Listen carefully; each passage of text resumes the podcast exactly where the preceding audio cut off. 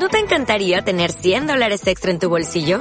Haz que un experto bilingüe de TurboTax declare tus impuestos para el 31 de marzo y obtén 100 dólares de vuelta al instante. Porque no importa cuáles hayan sido tus logros del año pasado, TurboTax hace que cuenten. Obtén 100 dólares de vuelta y tus impuestos con 100% de precisión. Solo con Intuit TurboTax. Debes declarar para el 31 de marzo. Crédito solo aplicable al costo de la presentación federal con TurboTax Full Service. Oferta sujeta a cambios o cancelación en cualquier momento. Señor mío y Dios mío, creo firmemente que estás aquí, que me ves, que me oyes. Te adoro con profunda reverencia. Te pido perdón de mis pecados y gracia para hacer con fruto este rato de oración. Madre mía Inmaculada, San José mi Padre y Señor, Ángel de mi guarda, interceded por mí.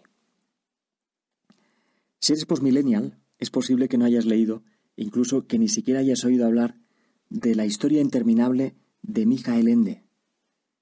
Pero si has vibrado con Harry Potter y con Star Wars, entonces seguramente vibrarás con este libro. Michael Ende es realmente un autor apasionante, y es ameno, y es profundo. Y me acordaba de él al leer el Evangelio de hoy. El Evangelio de hoy que nos presenta el exorcismo más espectacular de Jesús aquel exorcismo en el que hace saltar centenares de cerdos en el vacío, ¿verdad? Después de expulsarlos de un solo hombre, en el que estaban hacinados. Un hombre que se le cruza por el camino en Gerasa, al otro, al otro lado del mar de Galilea.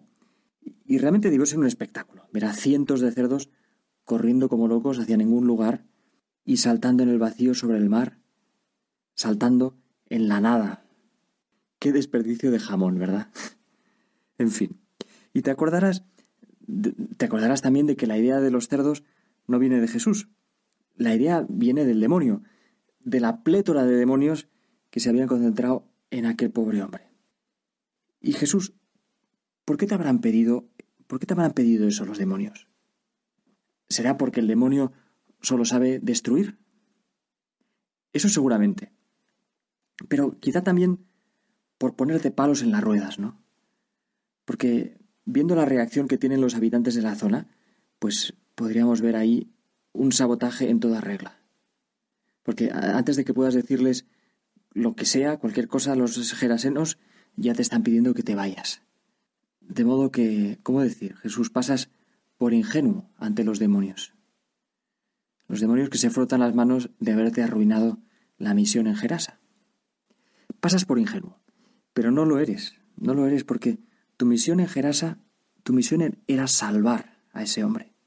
Y estás dispuesto a cruzar el mar solo por un hombre y a sacrificar varias toneladas de jamón serrano solo por un hombre. Y un hombre que, una vez lo has liberado de los ocupas que se habían metido en su alma, se va a convertir en el primer discípulo de Gerasa. Porque cuando estás por volverte a Canfarnaum, él quiere venir contigo. Y tú le dices que se quede. Le dices, Vete a casa con los tuyos y anúnciales lo que el Señor ha hecho contigo y que ha tenido misericordia de ti. Y así es.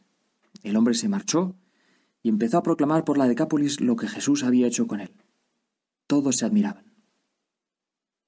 En fin, que si los demonios pensaban que te habían arruinado la misión, son ingenuos. Has salvado a un hombre y lo has convertido en apóstol, en multiplicador. Pero volvamos, rebobinemos, volvamos a la imagen de los cerdos saltando en el vacío, saltando en la nada, porque de ahí venía, de ahí venía lo de la historia interminable de Michael Ende. No voy a hacer un spoiler, porque lo que te cuento sucede muy al principio de la historia. Es, es Blob, un fuego fatuo, que es una especie de duende, una especie de duende dentro de una especie de llama. Pues Blob cuenta a otros personajes algo increíble que está pasando en su tierra. Es difícil describirlo. Es decir, bueno, al este de nuestro país hay un lago, o mejor dicho, había un lago. Y todo empezó porque un día el lago no estaba ya allí, simplemente había desaparecido. ¿Comprendéis? ¿Quiere usted decir que se secó? No. En tal caso habría allí ahora un lago seco, pero no es así. Donde estaba el lago no hay nada, Simplemente nada. ¿Comprendéis? Un agujero, dice otro. No, tampoco un agujero. Un agujero es algo, y allí no hay nada. Otro pregunta, ¿y qué aspecto tiene esa nada? Eso es precisamente lo que es tan difícil de describir. En realidad no se parece a nada. Es como... como... Bueno, no hay palabras para describirlo. Como si uno se quedara ciego al mirar ese lugar, ¿no? Se le ocurre a uno. Sí, eso, exactamente. Y entonces les cuenta que, que, esto de la nada no estaba sucediendo solo con el lago. Dice, poco a poco empezó también en otros lugares. A veces era al principio muy pequeño, una cosa de nada, del tamaño de un huevo de gallineta. Pero esos lugares se ensanchaban. Si alguien por descuido ponía el pie en ellos, el pie o la mano, o lo que hubiese entrado allí, desaparecía también. Por lo demás, no es doloroso. Lo único que pasa es que al que sea le falta de pronto un pedazo. Algunos hasta se han tirado dentro intencionadamente, al ver que la nada se les acercaba demasiado tiene una fuerza de atracción irresistible, que se hace tanto más intensa cuanto mayor es el lugar. Ninguno de nosotros podría explicarse qué era esa cosa horrible, de dónde venía, ni qué se podía hacer contra ella. Apasionante.